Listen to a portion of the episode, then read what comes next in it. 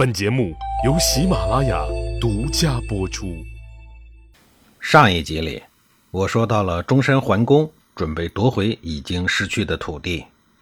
公元前三七四年春天，中山桓公派使臣前往赵国首都邯郸面见赵国国君，要求赵国归还此前侵占中山国的土地和城池。那您想一想，到手的东西谁愿意拱手让人呀？赵国上上下下都觉得中山国的合理要求十分的可笑。使臣受辱回国以后，中山桓公立刻命令岳池为帅，率领两万大军进攻赵国。赵国万万没有想到，一个小小的异族戎狄人的国家，竟然敢主动进犯中原正统大国。赵国上上下下这回不觉得可笑了，在觉得有些惊讶的同时，还有一些惊恐。赵国派将军赵辉带两万军队迎战，同时命令各城池的驻军严加防守，以防止中山军夺城。可是有备而来的中山军训练有素，不仅精通车战和阵战，而且还充分发挥了他们擅长骑马、擅长流动作战的传统优势，训练了多支精锐的骑兵。骑兵们反应迅速，机动灵活。在快速奔跑的马上射箭，百发百中，而自身呢却毫无伤亡。两军对阵以后，赵国士兵还没有接近对手，就死伤大片。中山国接连大胜，把赵军打的是丢盔卸甲，伤亡惨重。中山军乘胜追击，不到半年便收复了赵国侵占的十余处城池。无奈赵国国君只好命令边防各城加强防守。不要轻易的和中山人正面作战。中山国自复国以来，先是打败了魏国，然后复国，紧接着又打败了赵国，抢回了土地。耀眼的成绩一下子使天下诸侯为之刮目相看。北狄这个打不死的小强，竟然成了中国北方的一个强国。公元前三七二年这年春天，出于安全、发展等诸多战略方面的考虑。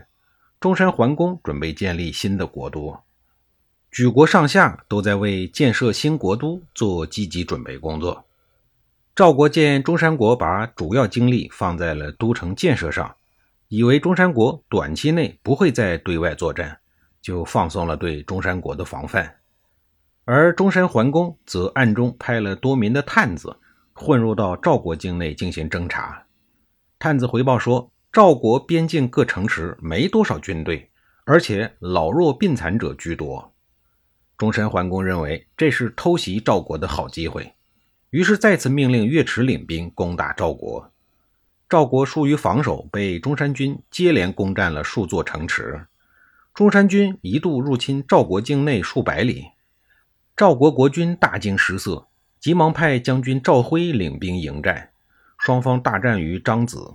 也就是今天的山西省长治市张子县境内，赵国的军队长时间没有经过实战训练，根本挡不住勇猛的中山军，结果再一次被击败。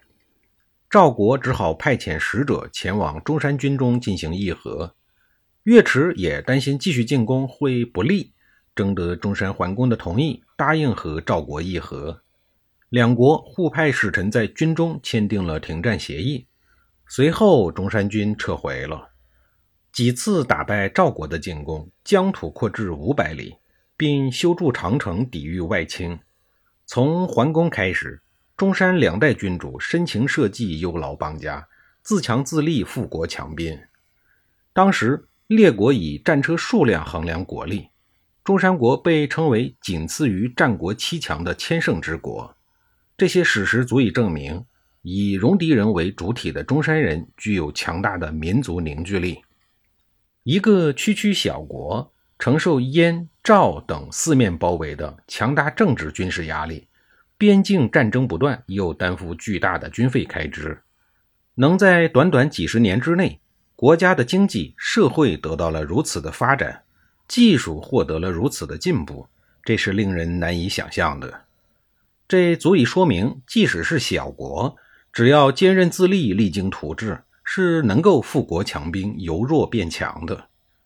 正如中原列国主要由于自身原因而被秦国所灭一样，中山国被赵国所灭的主要原因也在于其自身，在于后来的中山国的统治者在治国、治军、外交等多方面的失误，在于思想的衰退和政治的腐败。最令人扼腕痛惜的是，这个本来生于忧患的小国，面临敌国虎视眈眈、随时入侵的危机。却丢掉了忧患意识。桓公复国之后，主政近四十年，其继承人不是韬光养晦、吸取教训，而是躺在功劳簿上忘乎所以、自我膨胀。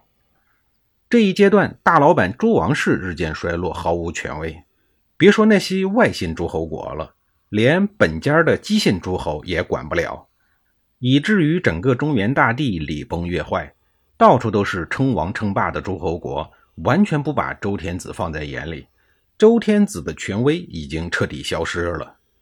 公元前三二三年，魏、韩、燕等国为了对抗齐、秦、楚三个大国，也相互称王。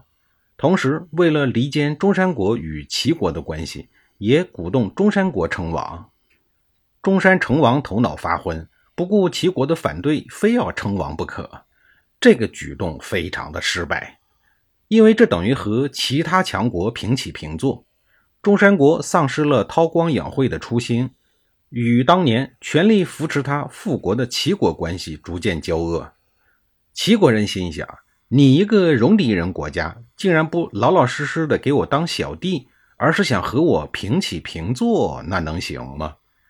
结果图虚名而招实祸，失去了齐国这个比较可靠的支持者。使自己陷入了孤立。到了公元前三幺四年，中山国更加骄横了起来，忘记了身后有一个一直想致力于搞死他的赵国，竟然趁齐国出兵干预燕国内乱之机，也大举进攻了姬姓燕国，要趁火打劫。中山在这一场战斗中，号称辟起封疆方数百里，列成数十，克敌大邦。有了这样一个战果，中山国更加是得意忘形，而其实际的战果是把曾经的盟友燕国推到了对立面，直接给自己增加了一个死敌。这一段时期，中山国算是进入了历史上空前的极盛时期，但这样的形势没能维持多久。由于其他诸侯大国对齐国攻打燕国的干预，齐国很快撤出了燕国。燕国复国以后没多久就恢复了元气，中山国以全国之力夺取的大片土地又不得不退给燕国。如此看来，进攻燕国完全是一步昏招。而这一阶段，中山国的死敌邻居赵国开始全面崛起，但骄横的中山国根本没有把被自己打败过几次的赵国放在眼里。早在十几年前。赵国的当家人赵肃侯就已经为赵国的全面崛起而四处开疆拓土了。赵肃侯戎马一生，与诸侯们一起几乎连年征战，在狼烟四起的战国兼并战争中，能够稳住局势，基本保住赵国的基业，可见赵肃侯绝非是简简单单的守城之君，而且还差一点当了六国合纵的总瓢把子。当然，这得拜战国时期的大名人苏秦。苏秦第一次来赵国之前，先是在秦国那儿碰了一鼻子灰。后来，苏秦气哼哼地跑到了赵国。这个时候，赵肃侯的弟弟赵成是执掌朝政的丞相。喜欢打打杀杀的赵丞相，向来讨厌这些在国际间游走的便士。苏秦还没有来得及阐述自己的合纵大计，就被他撵走了。